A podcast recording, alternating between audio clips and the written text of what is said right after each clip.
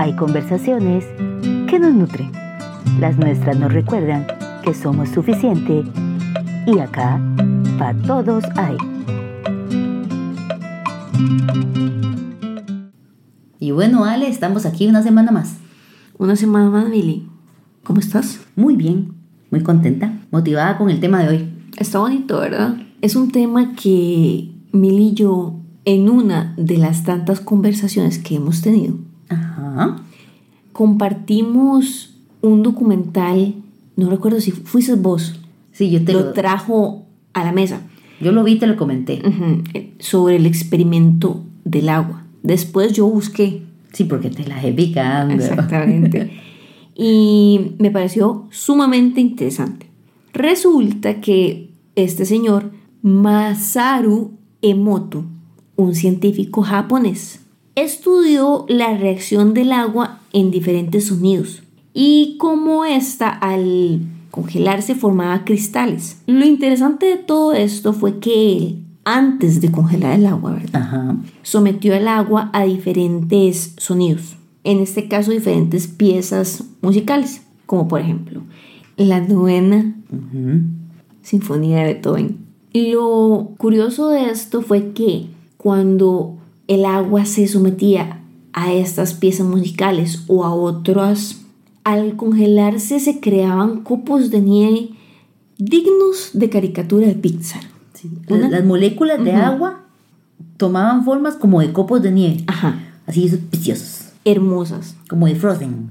Frozen es- son feas. a la Son par. simples. Sí, son simples. a- a- para que se hagan una idea de, de qué tan li- lindas eran. Pueden ser, sí. Lo interesante fue cuando sometieron otras muestras de agua a sonidos más pesados como el heavy metal. Los sonidos estridentes. Ajá.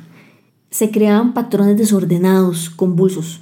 Y ustedes me pueden decir, ay, Ale, pero es que eso es la vibración. Sí, claro, ahí el tempo, la música. Lo siguiente fue lo que a mí, y yo sé que a mí también, fue como el, El siguiente nivel de investigación fue lo que nos voló la jupa. Fue el, el wow. Sometieron otras muestras de agua a palabras hermosas como Te quiero. te quiero, eres importante, gracias. Palabras amables. Y acá está lo maravilloso. Esas moléculas de agua cuando se congelaron formaron copos de nieve tan hermosos como los que fueron sometidos a la música. La música clásica. O sea, había armonía en esas palabras.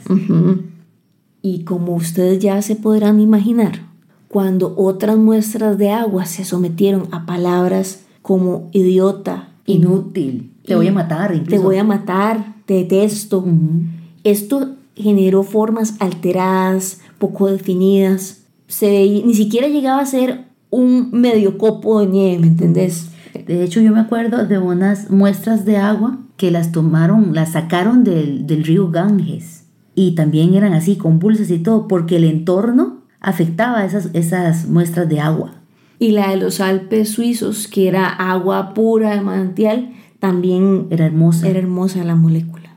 Entonces, esta premisa de cómo afecta lo que le decimos al agua, sus moléculas, yo recuerdo una anécdota. Bueno, voy a poner contexto. Yo necesito poner contexto, Alejandrita. Resulta que las plantas no son muy fuertes. Me olvidan detalles básicos del cuidado de las, de la, de las plantas. Echarles agua, cómo sacarlas a que lleven sol. O sea, detalles muy básicos. A mí se me dan por completo. Entonces no se me dan, no se me da esto de las plantas. Yo ya admití que no, no soy una señora de las plantas. Pero mi mamá es todo lo contrario. O sea, mami es, bueno, si hay algo para lo que mami es positiva y creyente, su capacidad de hacer que una planta pegue, que una planta crezca hermosa, que una planta germine. O sea, mami, mami sabe de esto. Realmente es una conocedora, es una autoridad del tema. Hace unos años yo no había aceptado esto de que las plantas no son muy fuertes y logré lo impensable. logré pegar una mata de orégano. La gente que sabe de plantas sabe que el orégano no es fácil de pegar. Y yo pegué una mata. y la matita llegó a medir, no sé, como unos 20 centímetros, tenía hojitas, estaba germinadita, o sea, algo hermoso. Yo me sentía muy orgullosa de mí y se me olvidó que tenía una planta. Pasaron no sé cuántos días y cuando me acordé que había una mata de orégano en mi casa, estaba muerta, se veía seca, se veía... Las hojas estaban listas para hacer orégano en polvo. Sí, ya nada más era molerlas en la mano y echarla la carne molida para hacer algo fatal. Y en eso resultó ser que para beneficio de la matita llegó mami en visita unos días. Y yo le conté a mami que había cometido un oreganicidio. ¿Cómo? un oreganicidio. Le dije, mamita, ya se me murió la mata. Yo ya la maté, mami. Y mami se fue, agarró la matica y empezó a hablarle. Y mami le dijo, ay, ya mi matica, no se preocupe, yo la voy a usted a levantar, no se preocupe, usted está bien, usted va a vivir. Y ella empezó a hablarle a la matica como si fuera una persona. Pero lo que a mí me impactó fue que en cuestión de tres días, esa matita ya estaba otra vez erguidita y estaba germinando. Y yo dije, o sea, inmediatamente yo en mi cabeza hice la conexión con esto que habíamos hablado del experimento del agua. Y yo dije, ¿cómo reaccionan los seres vivos a lo que les decimos? Es impresionante. Y recordé otro dato. Creo que todos lo hemos escuchado desde la escuela. El ser humano es 70% agua. ¿Cuán importante es lo que yo me digo? Y aquí vamos al te la dejo picando de la semana pasada, lo que dijo este psicólogo William James. Eres tú con tu forma de hablarte cuando te caes, el que determina si has caído en un bache o en una tumba.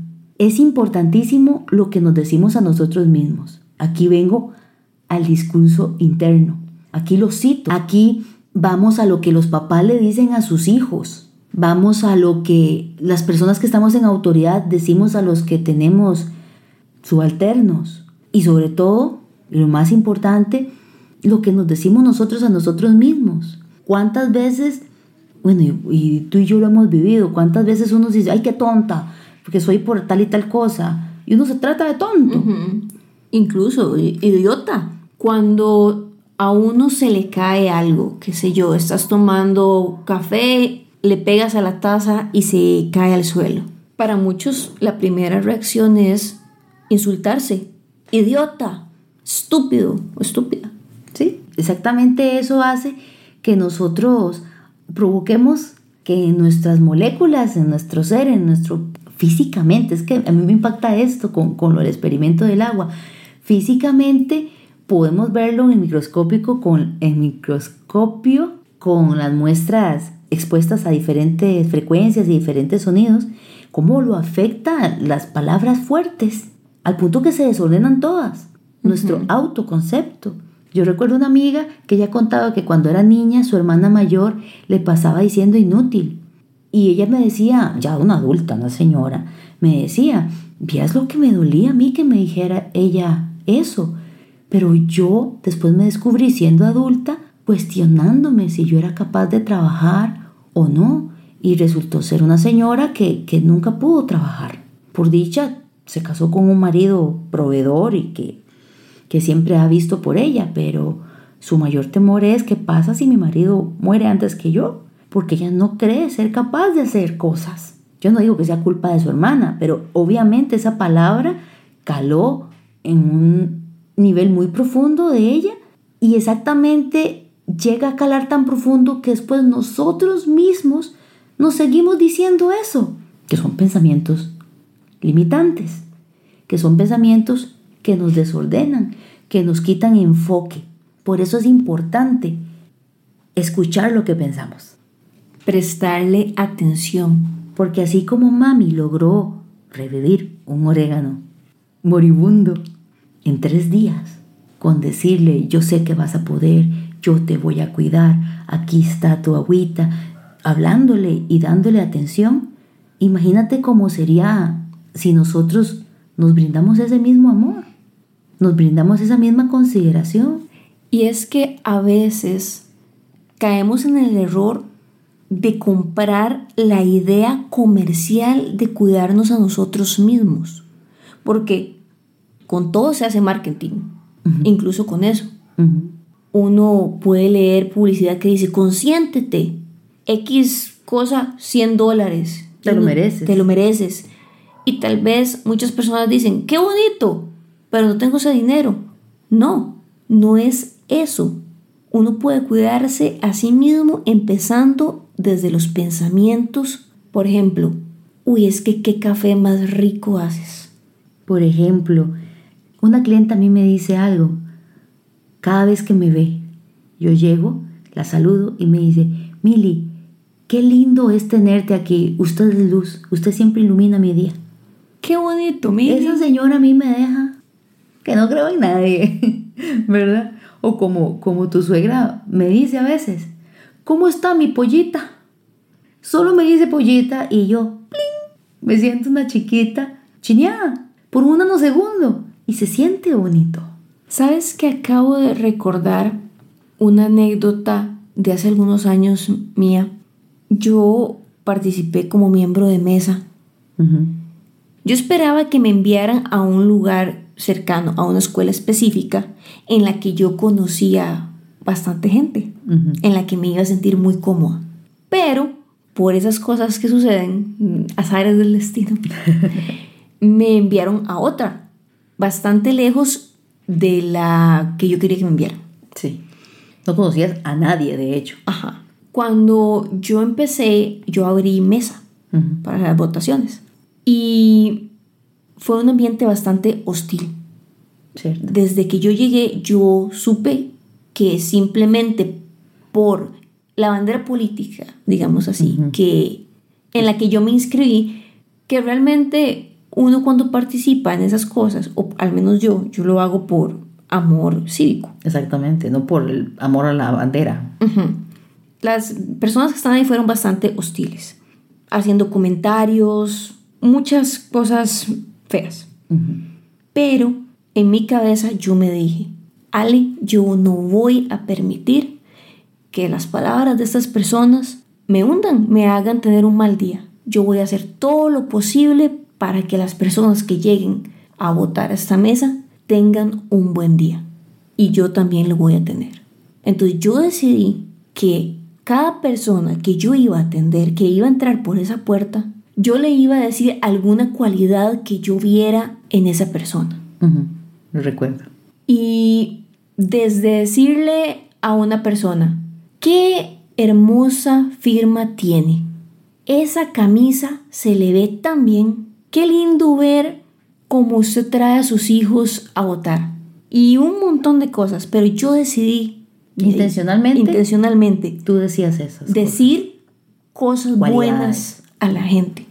Hoy por hoy les puedo decir dos cosas. Las palabras que estas personas me dijeron no permití que me afectaran. Y dos, yo hoy recuerdo ese día como un muy buen día. Un muy buen día. Y también usted nota eso. Al ser usted un, un agente positivo, no solo cambiaste, supongo, el semblante de todas las personas, veías cómo su semblante Sí. se iluminaba, sino que tú también, al decir buenas cosas, tu semblante también mejoraba y, y tu estado de ánimo también mejoraba y el ambiente cambió. Porque así es. Las cosas no las vemos como son, las vemos como somos. Y hoy hablamos de lo importante de cómo nos hablamos a nosotros mismos, porque precisamente esa actitud, nuestra actitud previa a cualquier cosa que hagamos, determina si nos va a ir bien o nos va a ir mal. Y este experimento que nos recordó esta conversación es una prueba científica de que es así. Y como le decía yo a un cliente un día de estos, estábamos hablando de, de medicina, y yo le decía a él, esto no es algo hippie, no es algo así de, de gente que, que está con su cabeza en las nubes, es ciencia. Y lo bonito de la ciencia es que se comprueba una y otra vez, el método científico repite y repite y repite hasta que dice, ok, sí, es, es algo que es un hecho. Es importante prestarle atención a nuestros pensamientos y prestarle atención a lo que decimos por múltiples razones, pero tal vez la más rescatable hoy es que logramos un cambio positivo.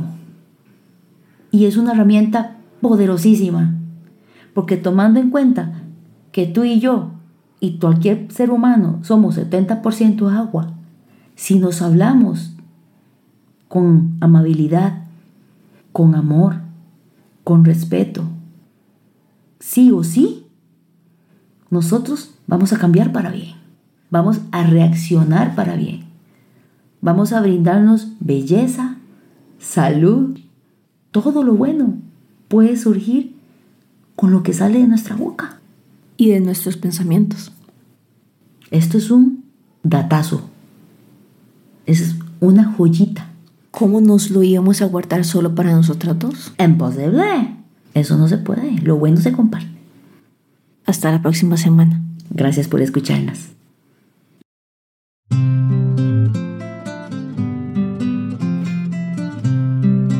Hay conversaciones que nos nutren. Las nuestras nos recuerdan que somos suficiente y acá, para todos hay.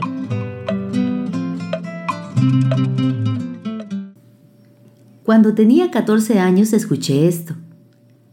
Cuando yo era niño, hablaba como niño, pensaba como niño, juzgaba como niño, mas cuando ya fui hombre, dejé lo que era de niño. Luego resultó ser parte de la carta a los Corintios. Siempre he pensado que estas palabras nos dicen que hay un punto en que veremos más profundo, más allá, y no hay cabida para evadir cómo nos hace sentir lo que otros hacen o dejan de hacer, sino que hay que gestionar y hacernos cargo. Nuestra próxima plática se las trae. El tema, dimensiones al relacionarnos. Te la dejo picando.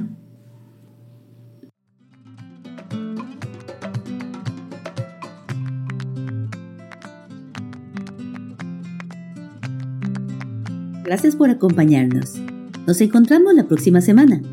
Te recordamos que en Instagram y Facebook somos Identidad para Todos Hay.